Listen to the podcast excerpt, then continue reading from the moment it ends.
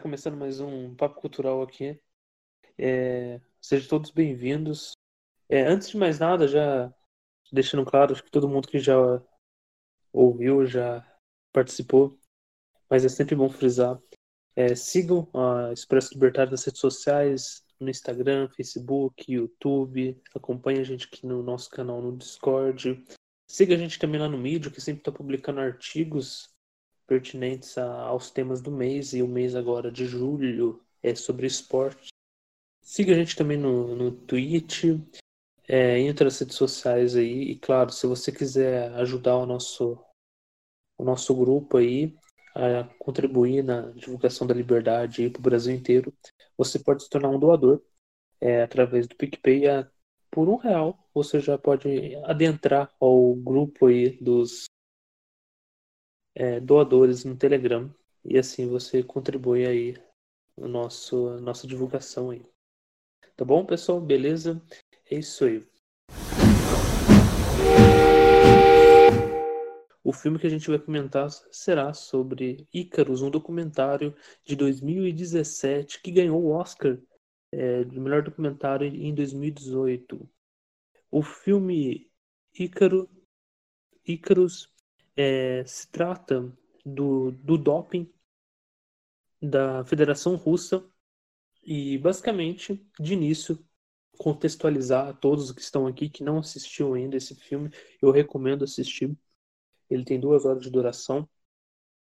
É, todo mundo aqui, eu acho que não gosta de trapaça, principalmente no esporte, e você perde confiança é, nas pessoas, naquele atleta que você considera como ídolo e também deixa de lado né, uma questão ética e moral aí envolvida. Esse filme Icarus, que está na plataforma Netflix, se quiser assistir, já está lá. É... O filme conta a história de um ciclista amador, que é o Fodor Bryan, ele também é, um, é o diretor do filme, que ele decidiu se submeter a um programa de doping para descobrir os efeitos da substância. E por que teve, ele teve essa intenção? Basicamente, é, existe um ciclista conhecido mundialmente, um dos melhores da história. Vou dizer assim, abro um parênteses, né? Não sei se ele é. Que ele ganhou sete vezes um dos maiores torneios, um dos mais difíceis torneios do ciclismo mundial, que é o Tour France, se não me engano, que ela é na França, vai na Áustria, sobe os montes da Áustria lá, os, os Alpes, né? E ele ganhou sete vezes seguidos. E ele começou a competir é, no campeonato depois dele ter passado, é, ele ter ele sofrer câncer e posteriormente ele começou a competir e ganhou sete vezes esse campeonato. Então ele ficou reconhecido como um dos maiores. E ele passou por testes de doping e nenhum deles constatou. E como que ele foi descoberto que ele estava em envolvimento com envolvimento no doping, algumas substâncias ilícitas aí, foi de companheiros da equipe dele que denunciaram.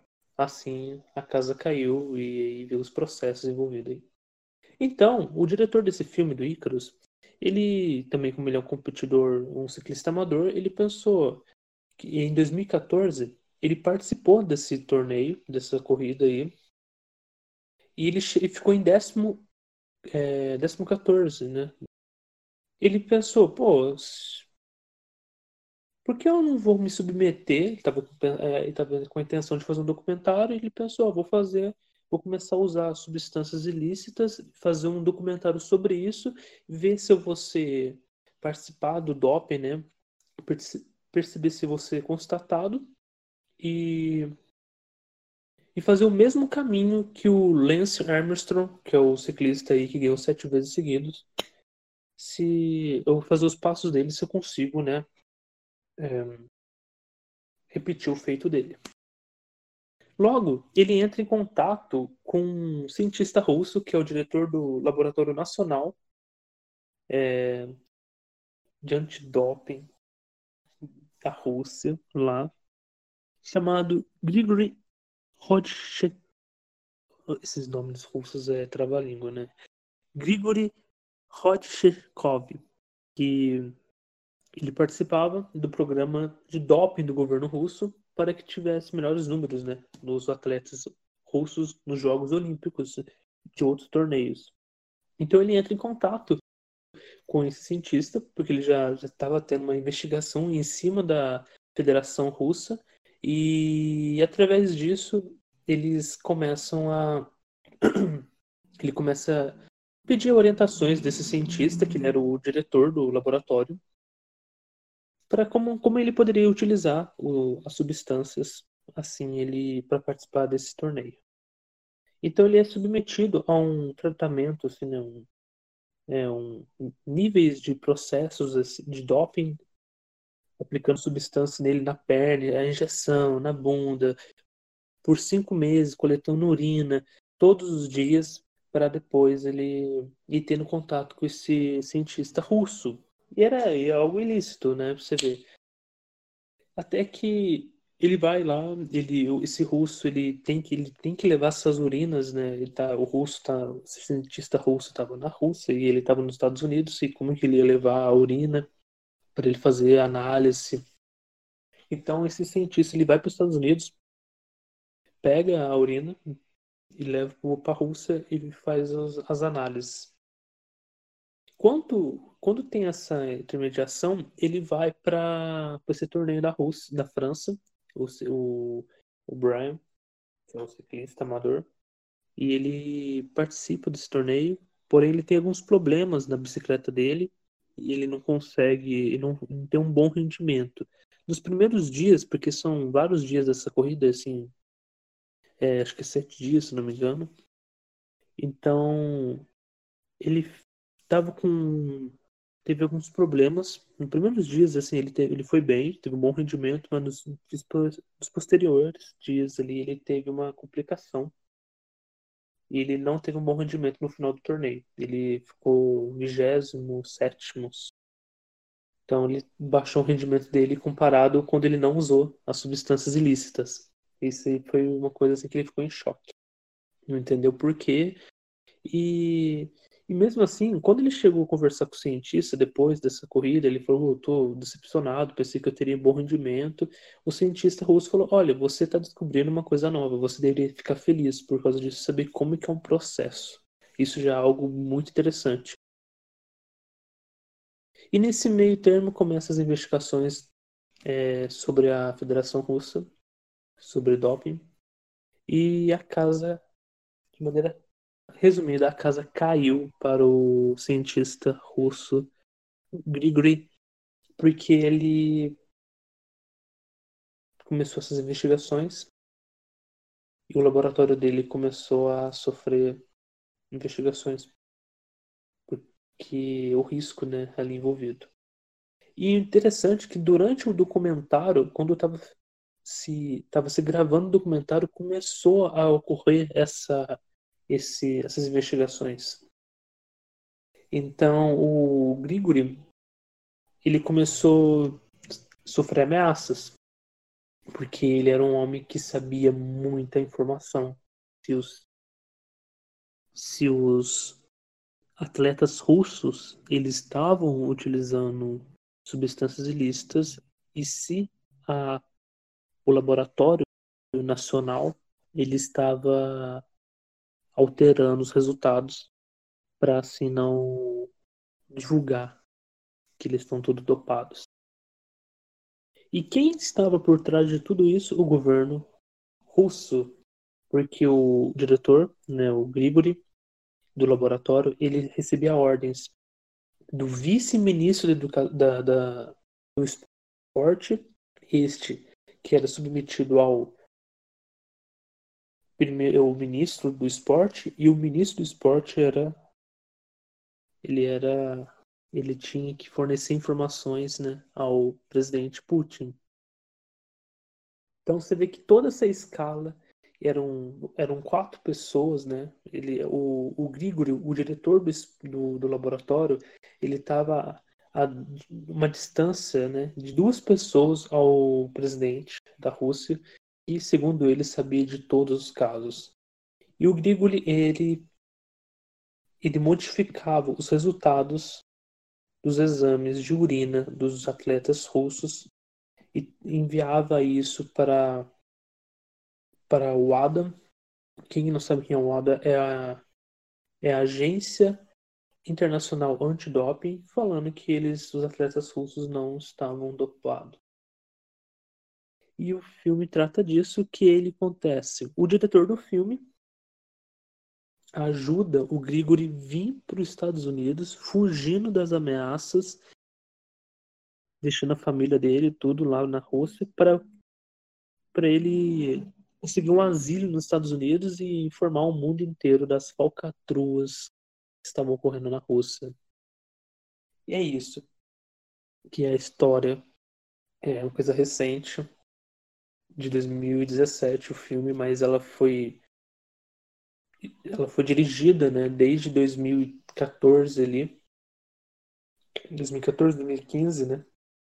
E ela se encerrou em 2016. Porque em 2016 a Federação Russa, ela, alguns atletas não puderam vir, principalmente o atletismo. E é interessante ressaltar isso porque mostra que o, o Grigori ele trouxe todas as informações, muitas informações, assim, é informação, o filme mostra informações demais sobre vários dados. Ele explica com detalhes tudo o que acontecia. Ele mostra, o diretor do filme leva todas essas informações para os cientistas né, da Agência, Agência Internacional Antidoping para trazendo, mostrando, olha, os fatos que eles estavam sendo dopados, que eles que ele conseguiu ludibriar, enganar todos, que eles estavam tudo ok, estava tudo limpo e não estava. Isso estava ocorrendo desde a, desde a época da União Soviética e se estendeu ainda. E em uma entrevista ali durante o documentário pergunta para ele. Desde da Olimpíada de 2018 é, 2000, 2008 na China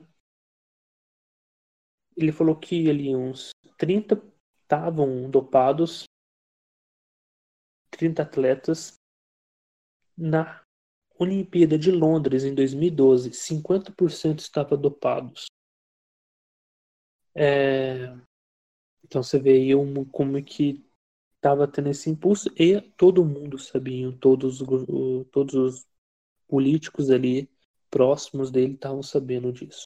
O presidente estava sabendo, o ministro da educação estava sabendo, da educação não, da, desculpe, do esporte, o vice-ministro do esporte também, então você vê como é que estava o que estava ocorrendo ali é, utilizando essas substâncias aí.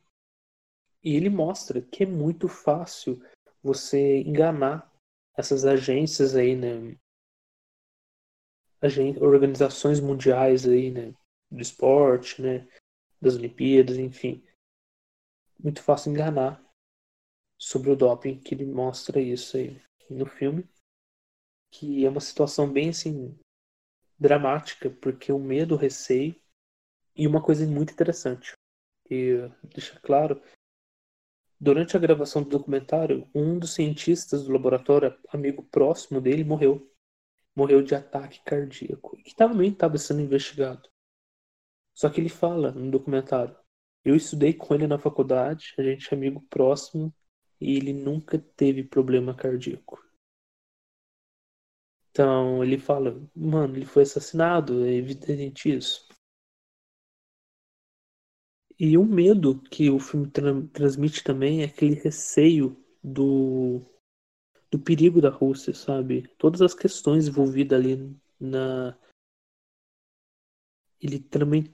O Grigori, ele, ele é muito baseado, né? O cientista, né? O diretor do laboratório, que está hoje atualmente exilado nos Estados Unidos e ninguém sabe o paradeiro dele. Ele é protegido. Ele através da justiça norte-americana, ele conseguiu um asilo para trazer as informações né, sobre o, o doping envolvido à Federação Russa. E ele muito baseado, o livro que ele fala que abriu a mente dele para ver todas as falcatruas foi o 1984, né, do George Orwell. Então foi algo assim que ele foi desencadeando que ele usa como um norteador na vida dele. Atualmente a família dele está exilada, está presa na Rússia, não. Os passaportes estão é, na mão do governo, não podem sair, é, são vigiados 24 horas e e todos os todas as entrevistas que o Vladimir Putin é, comentou sobre né, o, a questão do doping, ele falou: não conheço esse cara. E como que não conhece? Se ele era o diretor do Laboratório Nacional lá. Então você vê que estava tudo muito alinhado com essas questões de doping. Ele falou que em 2014 teve a Olimpíada de Inverno em Sochi, na Rússia. E foi um, um recorde de medalhas, medalhas de ouro, porque na Olimpíada anterior de inverno a, a Rússia não teve bons resultados. Então teve um, um, um programa do governo doping muito exigente ali para os, para os atletas terem bons resultados. E também tem a questão da KGB envolvida, principalmente nas eh, alterações de frascos. Porque acontece? Quando um atleta ele vai fazer um exame de urina pela, pela federação né, olímpica, num evento, enfim, num evento esportivo, o frasco ele só ele, ele, consegue, ele urina lá dentro é, e depois ele é ele foi desenhado, foi elaborado de uma maneira no qual ele depois de fechar, ele não consegue abrir com a mão. Ele só através de uma máquina que eles conseguem abrir. Só que o, o Grigori, né, que é o diretor do, do laboratório, ele fica espantado porque o, a, eles conseguiram a KGB ou a organiza, a, o governo russo, né, serviço secreto conseguiu fazer uma cópia idêntica, perfeita, no qual você consegue abrir com a mão sem precisar dessa máquina. Logo, eles conseguiam fazer pegar essas amostras dos atletas russos e fazer as altera alterações ali envolvidas durante os eventos. É algo assim impressionante, porque vou, é, encerrando aqui minha fala, foi um documentário que eu fiquei impressionado mesmo, porque é, é, foi acontecendo os casos durante as filmagens. Acho que nem o diretor do filme esperava fosse acontecer, o desenrolar que ocorreu em relação a, principalmente a, integridade, a vida do Grigori em relação ao governo. Ele sabia que o Grigori estava envolvido em umas questões de doping, mas não imaginava o que ele ia sofrer esse ter, ter que vir para os Estados Unidos, né, morar refugiado lá. Então foi algo bem assim que me chamou muita atenção no documentário. Na minha opinião, assim, sinceramente, eu não sou muito assistir documentário, mas os poucos que eu vi, eu considero isso como o melhor que eu já vi. Impressionante, mesmo assim, a qualidade, merecido mesmo. Eu não vi os outros que competiram com ele, mas é evidente que a qualidade desse documentário para ganhar um Oscar merecido mesmo.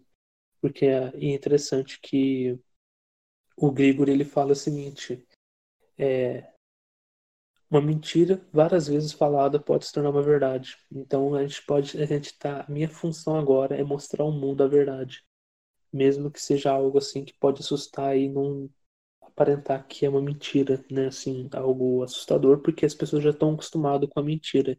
Então a gente tem que mostrar de qualquer maneira a verdade.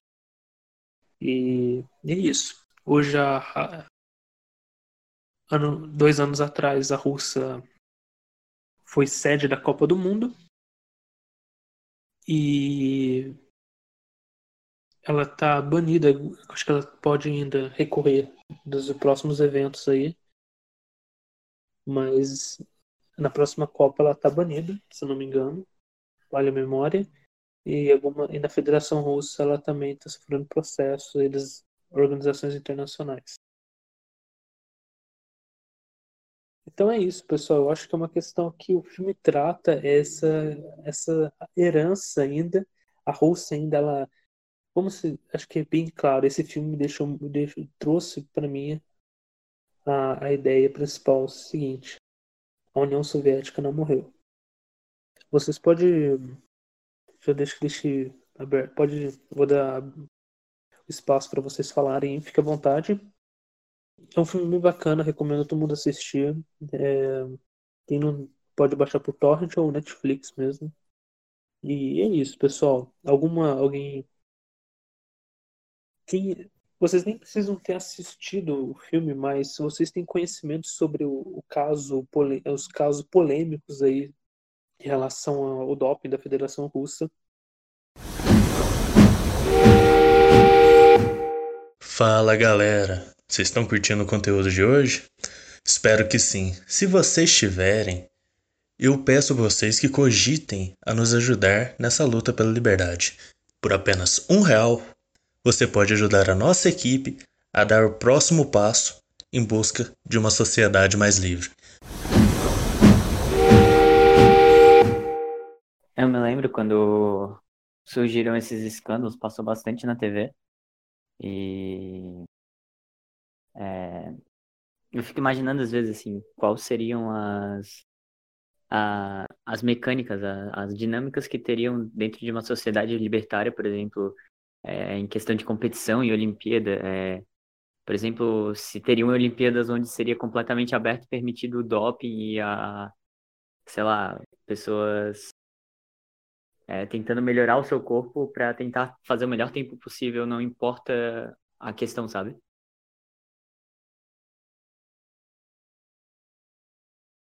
Sim, entrando nesse caso, né, numa perspectiva libertária, é, eu acho que teria, acho que poderia sim ter é, competições no qual o doping seria liberado, mas acho que não seria todas as substâncias, algumas. E mas assim, segundo ele, cara, é, tem uma, uma trecho num documentário que eu fiquei assim, muito pensativo. Ele fala assim, o, né, o diretor do filme pergunta pro Gregory se é, todos os atletas utilizam doping, né? Ele falou, esses atletas aí, ele falou, todos usam. Não tem um que não usa. A questão é que o, a análise, a maneira de você constatar que é, é falha, você não é assim algo confiável é o, o diagnóstico. Então é, eles têm jeito de você burlar. E ele queria diretor do filme, a intenção no início era isso, burlar os exames, mostrar que tem falha. Ou seja, talvez esse ídolo que você tem no esporte, na verdade, ele usa doping, entendeu? Muita substância ilícita, só que ele não, ele não caiu na, não caiu a casa dele. Eu lembro que aquela, esqueci o nome da judoca brasileira que ganhou o ouro na, no Rio 2016 tempo atrás ela tava. caiu. Ela foi. teve um diagnóstico, ela estava usando substâncias aí. Doping. E acho que eu tinha um risco de perder algumas medalhas, algo. E ser banida do esporte. E aí, será que naquela época ela não usou também, na época ela ganhou a medalha de ouro? Só que não foi diagnosticado?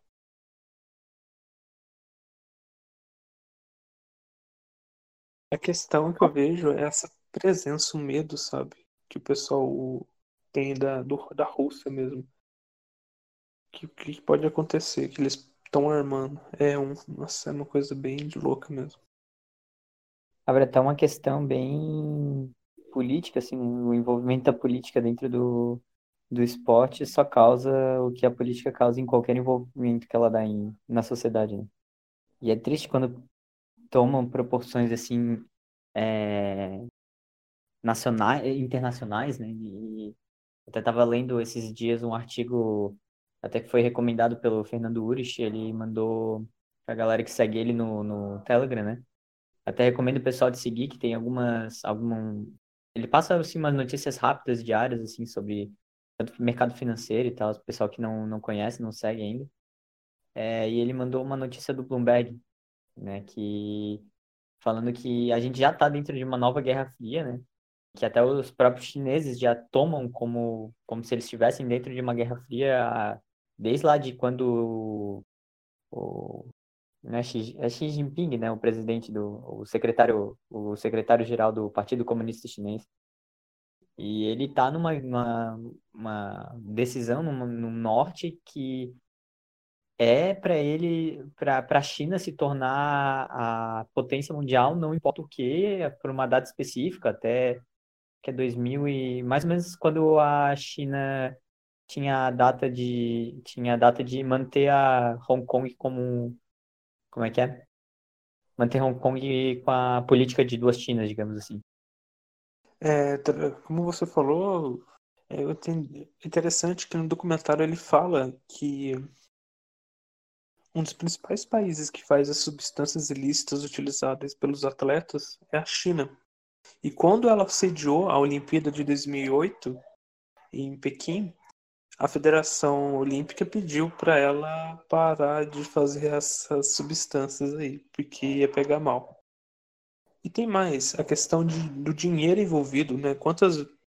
Olha, é, isso foi comentado no debate do final de semana, agora domingo, sobre investimento no esporte, no dinheiro público, que em relação à questão do, da escolha das Olimpíadas, da, da Copa do Mundo, também da Olimpíada também, né?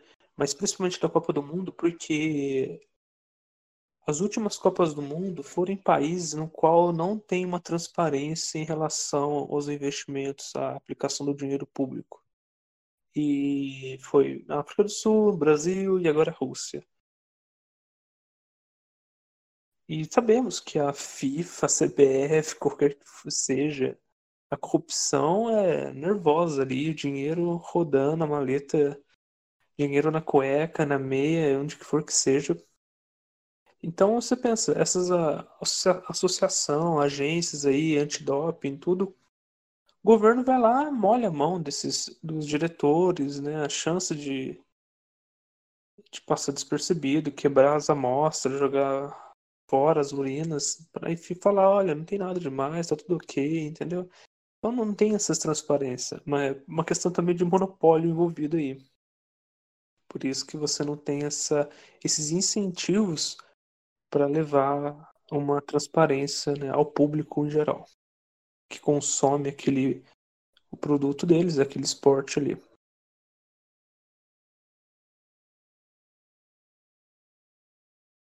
É até uma questão envolve um pouco o meu curso, né? Farmácia tem bastante desse dessa farmácia meio que faz muita coisa dentro da área da saúde, de química médica, assim, sabe? E é uma, é uma área que pega bastante, bastante ênfase, assim, na, dentro da farmácia, assim, pelo menos lá na, na UFS que, que eu faço, eles tratam bastante é, desse assunto, né?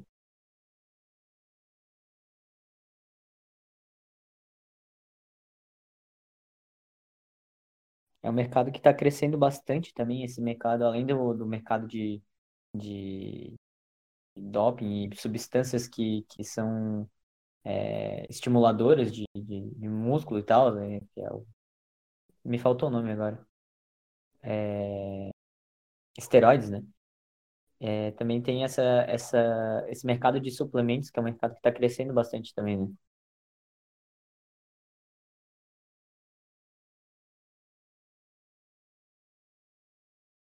E assim como eles vão crescendo, quanto mais eles vão crescendo, é um mercado que é meio novo, assim, esse mercado de suplementos é uma coisa mais nova, é uma coisa um pouco mais tecnológica, né? E à medida que vai crescendo, eu vejo, assim, as pessoas, pelo menos no meu curso, querendo meter a mão do Estado em cima do, do, do pequeno livre comércio, digamos assim, que eles têm dentro do dentro da área de, de mercadorias de farmácia, sabe?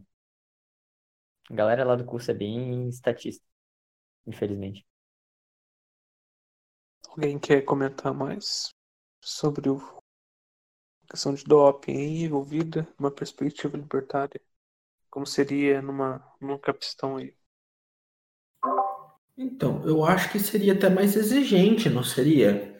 Porque o primeiro que você teria várias uma concorrência de associações desportivas é, promovendo eventos. Então, você se associaria às, às instituições que você mais confiaria. E parte da confiança dessa, dessa, dessas organizações seria justamente ter uma questão de doping muito bem controlada. Da mesma forma, o público vai, vai indicar a preferência dele. E se ele preferir uma, uma competição mais justa, provavelmente ele vai começar a assistir ligas de, de, organiza é, de organizações que sejam mais chatas, vamos colocar assim, com a questão de doping, mais exigente com, a, com essa questão. Eu acho que uma grande solução seria um livre mercado de, de, de associações e organizações é, desportivas. Eu acho que dificultaria bem a questão do doping para esses casos, para esporte. Uma coisa que eu gosto de, de pensar também é que a gente, é, aqui no Brasil, por exemplo, a gente tem. É, e assim, galera, sou bem analfabeto assim, para futebol, mas a gente tem a Copa do Brasil e o Campeonato Brasileiro, né? São dois campeonatos que eles são a, a nível nacional.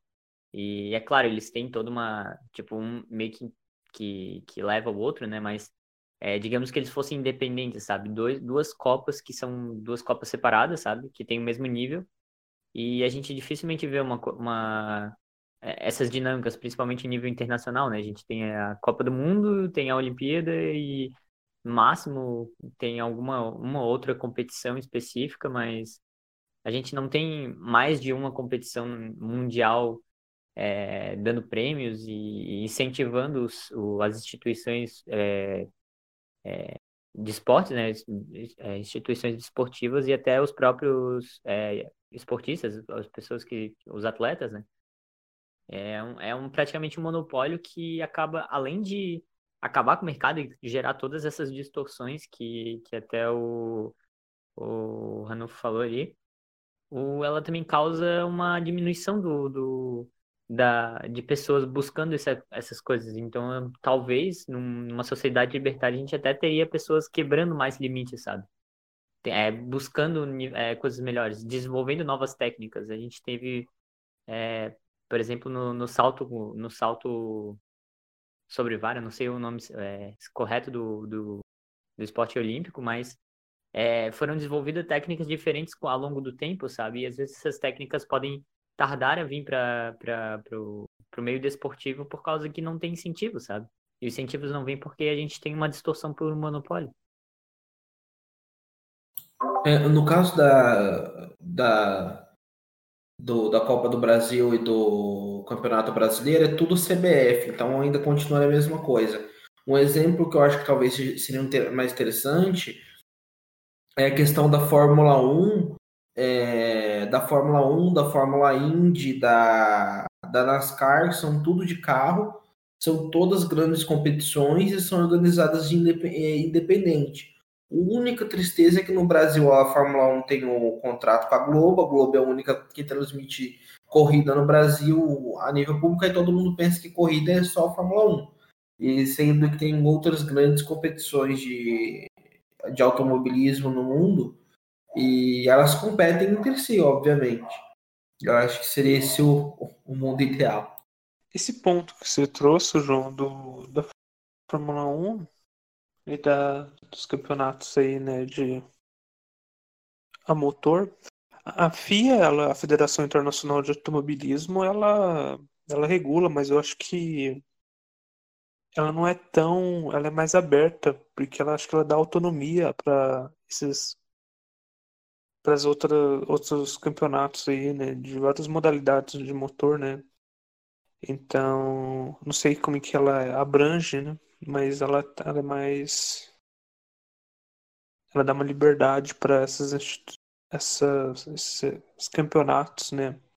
Indy, NASCAR, entre outras aí, Fórmula 1, criarem seus próprios contratos, regulações entre elas ali numa, de maneira voluntária, né? sistema privado.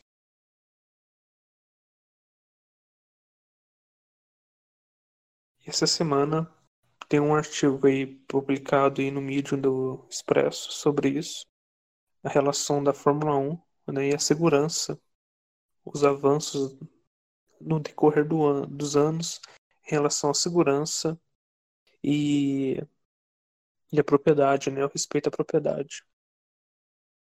É, lembrando aqui, eu acho que eu creio que se tivesse uma concorrência, né, de laboratórios, enfim, não tivesse esses monopólios em relação ao esporte, eu creio que poderia ter, né, como eu comentei no início, é, alguns, alguns eventos esportivos que poderiam ser utilizado alguma substância. Porém, é, isso não é uma coisa agradável no sentido de você analisar uma questão histórica, por que surgiu as Olimpíadas, né? E do retorno dela, né?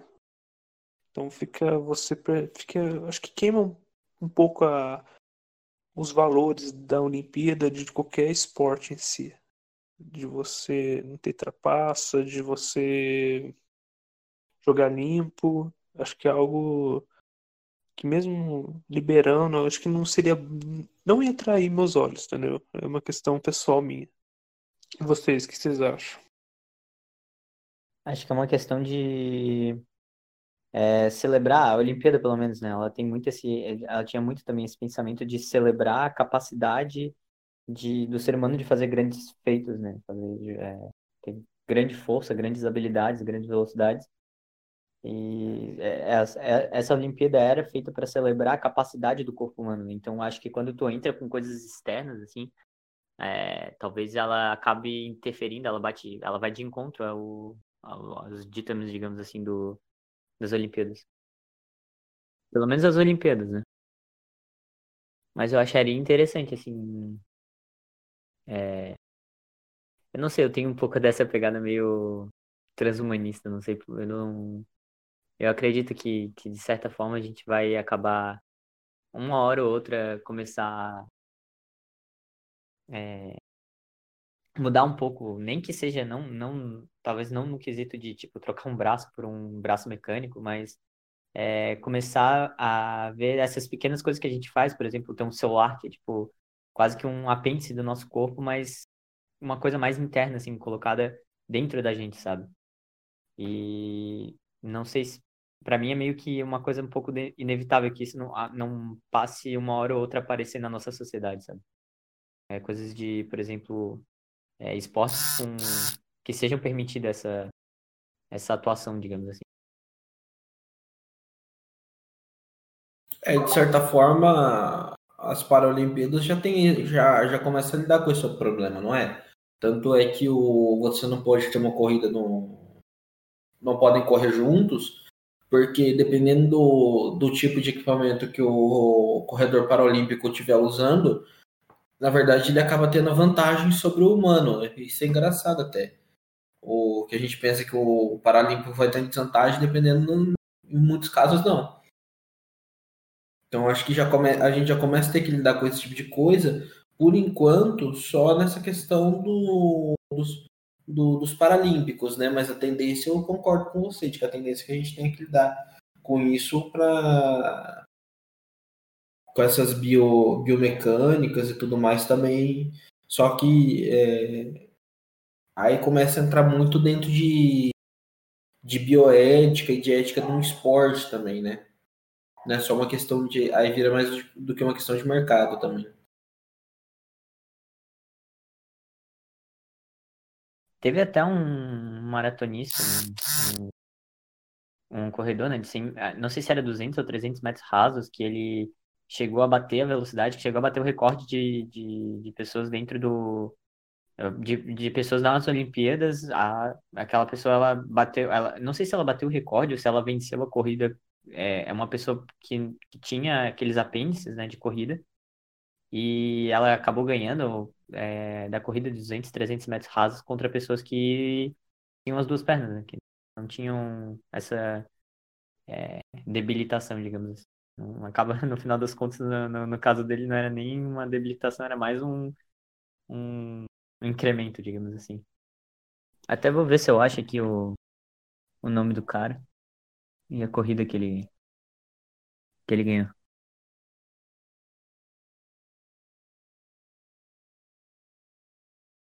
É, dependendo da. Se ele. O atleta ele usa aquela prótese que é tipo um.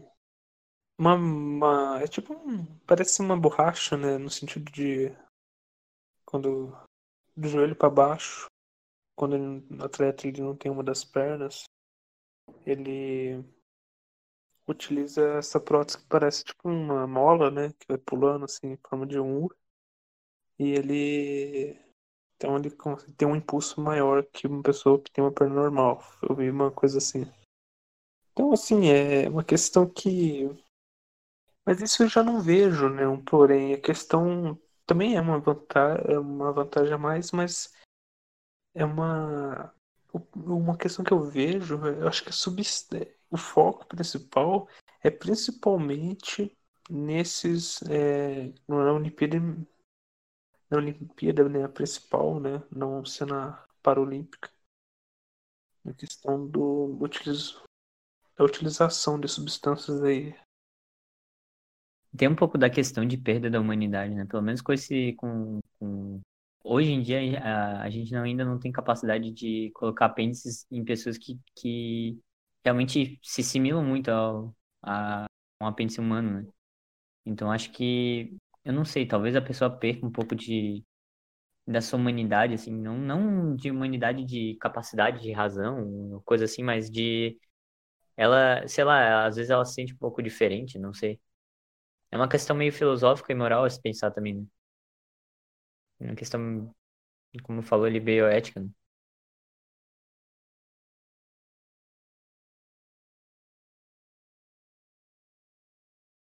Mas lembrar que numa sociedade libertária isso é a escolha de um indivíduo, né? Se o médico concordasse em fazer o indivíduo também. Não, sim, a questão também é essa, né? Se ele quiser utilizar sabendo das consequências, né? E também se ele aceitar esse tipo de alteração física, né? Uhum.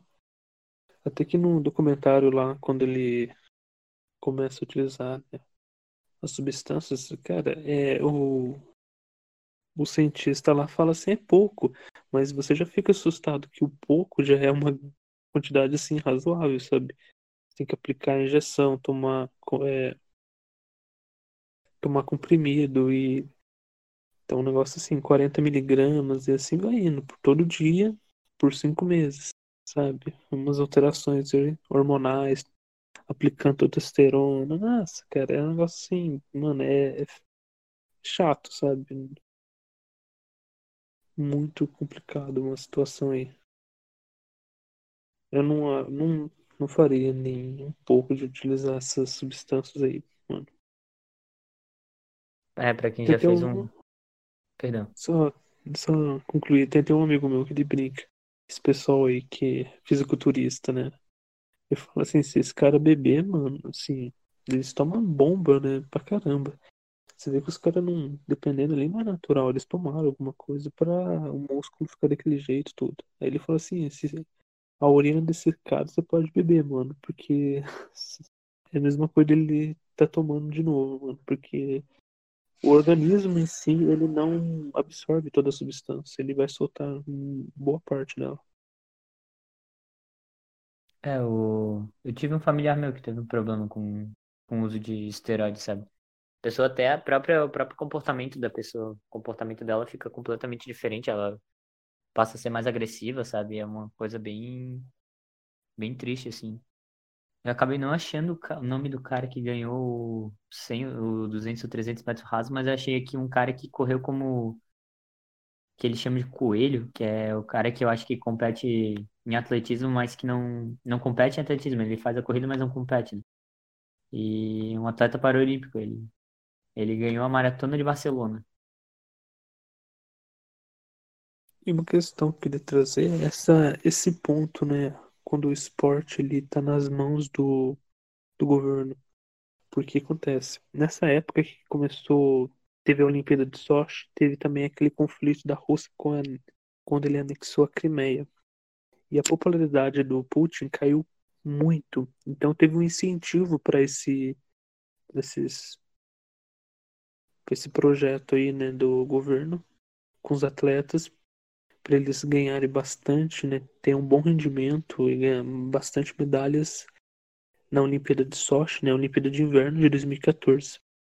E o que aconteceu? A popularidade dele que estava em baixa começou, teve um pico de alta depois da Olimpíada, porque a Rússia teve um sucesso.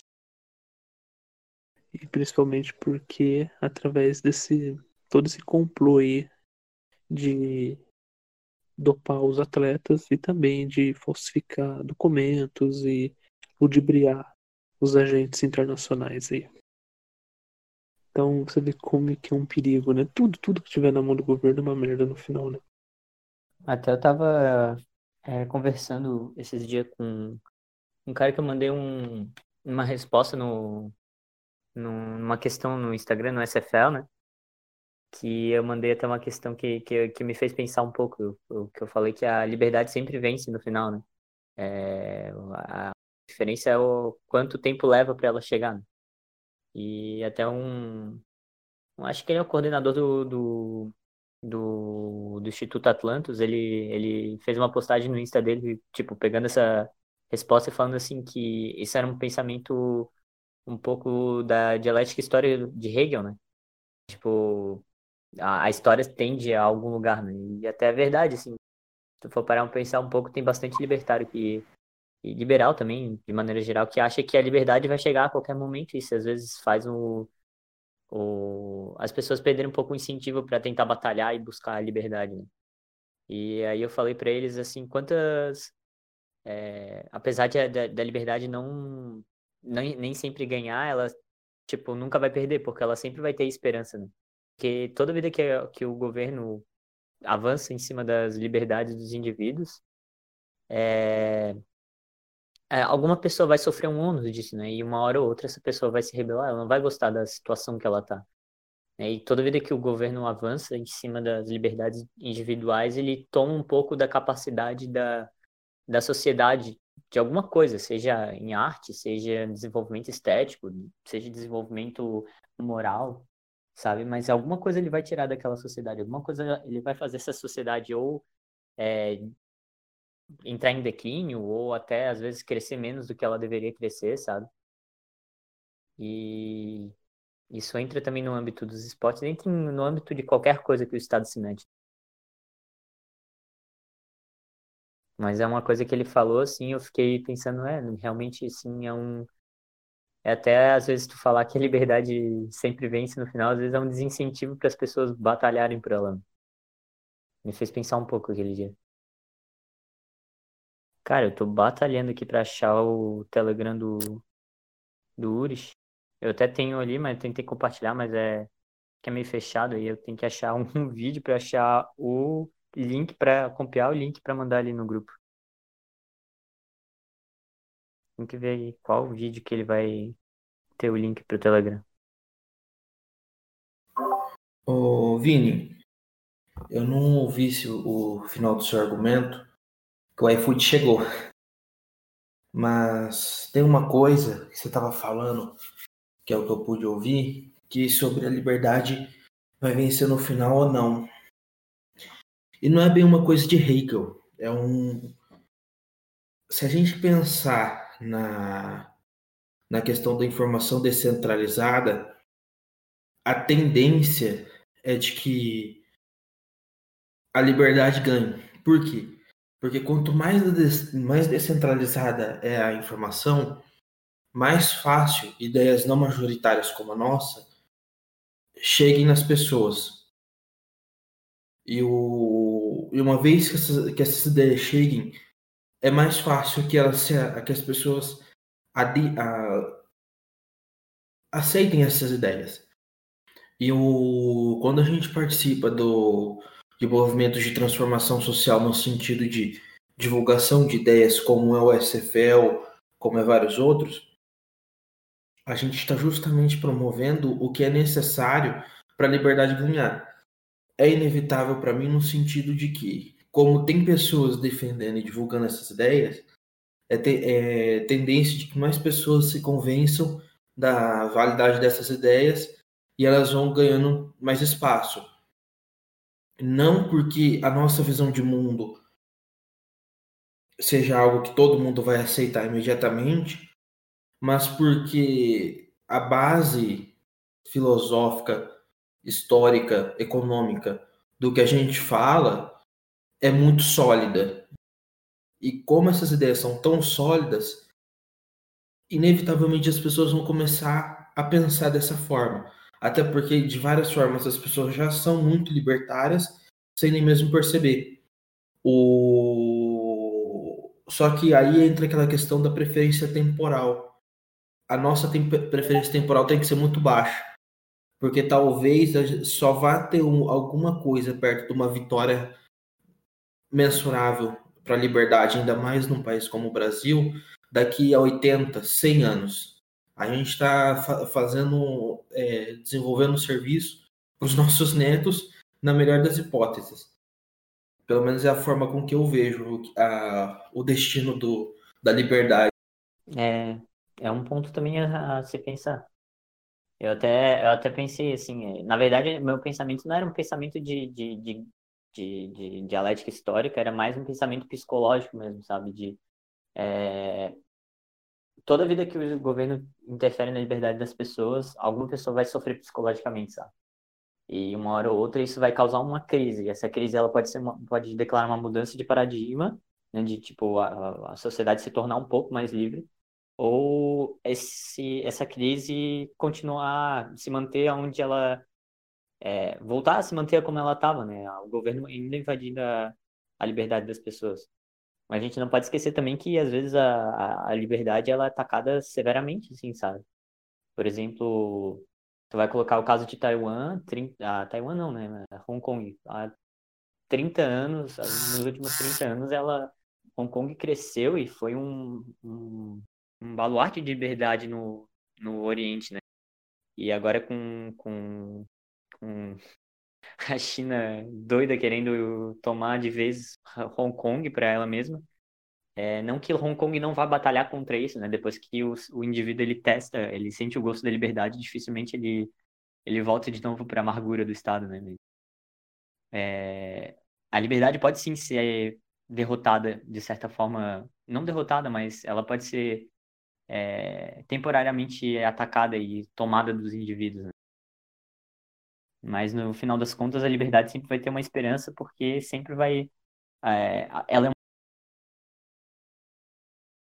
um, no âmbito geral para a sociedade do que o método estatista de pensar e resolver problemas. Sim, sim, até porque e aí Mas eu, eu concordo que a, a, eu acho que a liberdade, o mundo sempre tende a ser um pouco mais libertário. É, primeiro por causa da, da tecnologia, da centralização e segundo porque o, o Estado ele tem um custo para ser Estado, né? Ele tem um custo para ser banido. Esse custo fica cada vez mais é, desproporcional à, à oportunidade que a gente as tecnologias que vão surgindo moeda ou sistema de contrato por exemplo é, é Ethereum né? da Ethereum eles vão facilitando a vida dos indivíduos e eles vão o Estado cada vez mais obsoleto. Que daí é um ponto que, que, que eu vejo defende bastante os agoristas. É, por exemplo, é o, o Peter Turgunia, prisão libertária. Ah, a liberdade ela sempre vai cantar, não importa como, né? Então, é, eu acho que eu acho o documentário ele mostra muito isso, entendeu? Que para você ver, ele o cientista ele vai para os Estados Unidos, né? Porque lá tem um, um mínimo de liberdade comparado à, à Rússia para ele falar. A gente divergiu pra pensa. caramba, né? Sim. Então, um receio, né? Eu gosto desses maneira... papos, no final das contas a gente sempre acaba terminando falando falando mais focado, mais. Sim, sim. Questão de divulgar, né? Não sei colocar a palavra certa, mas a gente acaba se focando muito mais na ética libertária e. Sim, sim, mas a questão da, da liberdade ser atacada, acho é que tem um... vários assuntos tem um percom ao redor da gente, eles acabam tendo sua própria análise libertária. Tem um filósofo que é mexicano que ele fala sobre a questão da, do, de como que é paradoxal que o, ser humano tenha a gente tenha chegado à ideia de libertarianismo, né? É uma coisa tão desprendida, porque ao longo de toda a história da humanidade, o, o que a gente tem é seres humanos se aproveitando uns dos outros e tolhendo a liberdade uns dos outros, e a gente tem alcançado essa, abre aspas, muitas aspas, iluminação, esse pensamento, esse conhecimento, é, é uma coisa brilhante e é paradoxal como que isso é tão atacado, porque é tão distante do, da média de pensamento que, que existe é, que as pessoas não é, que, que as pessoas não sabem como reagir aí atacam atacam atacam atacam atacam muitas vezes sem motivo sem propósito sem objetivo só porque não entendem o, a ideia que você está tá difundindo eu acho que esse é o maior maior dos trabalhos é por isso que leva tanto tempo para a liberdade ter uma chance é, de vitória concreta, sabe? Para a liberdade vencer de forma concreta. Tanto é que, assim, quantos milhares, quantos, acho que dá para contar em, em, pelo menos em, em centenas, assim, talvez milhares de anos, que a escravidão existiu e há quanto tempo ela, ela foi extinta. Quer dizer, quanto tempo levou para a gente ter um insight de acabar com a, com a escravidão e depois dessa, desse insight a gente ter tido ter conseguido efetivamente acabar com ela, ou mais perto disso que a gente chegou até o momento. Quer dizer, levou muito tempo. E eu acho que uma ideia de mundo sem Estado vai levar tanto tempo quanto levou o, a libertação dos escravos no modelo que a gente tinha no Brasil, por exemplo. Vai levar muito tempo, talvez mil anos, mas um dia vai acontecer. Te, se, não, se isso não for uma ideia empírica baseada em, em fatos, é pelo menos um, uma, um último resquício de fé que tem em mim ainda. Vocês estão me ouvindo? Uhum. Agora sim. Beleza. É... Essa questão de liberdade aí é interessante, né? Porque o, o cientista ele vai para os Estados Unidos porque ele tem um mínimo lá né? Mesmo hoje os Estados Unidos não ser um símbolo mais de liberdade, mas né, questão histórica, né? E lá ele tem o, o espaço para ele falar, né? Mostrar todas o podridão envolvido ali no doping que estava ocorrendo ali no, na Rússia. Então acho isso muito interessante. E também mostra, né, o pessoal que fica aí elogiando, né? Pessoal aí que tem um, uns flertes aí com a esquerda, né? mostrando todo como que é um sistema lá. E, e é evidente, cara, é evidente. O, a herança da, da União Soviética ali, a presença ainda é impressionante. Mas, né, isso. Alguém quer acrescentar algum ponto que não foi comentado aí?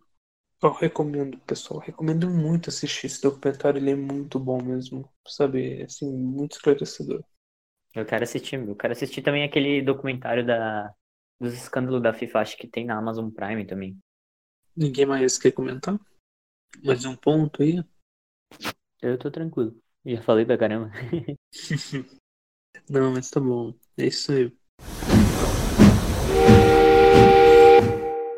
Pessoal, se ninguém quiser comentar, então eu já vou encerrando aqui o nosso bate-papo. Agradeço aí todo mundo ter comparecido.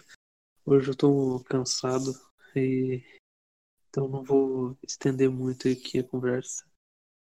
Mas se vocês quiserem ficar aqui no nosso nossa call aqui, só vou parar a gravação, tá bom? Então aí depois eu mando para editar, para edição. Então é isso, pessoal, muito obrigado aí a todos que compareceram. É, agradeço a todos é, sigam a gente nas redes sociais.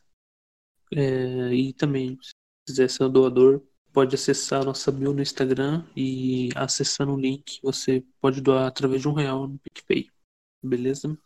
E se torna um doador, você pode acessar o nosso Telegram. Então é isso, pessoal. É...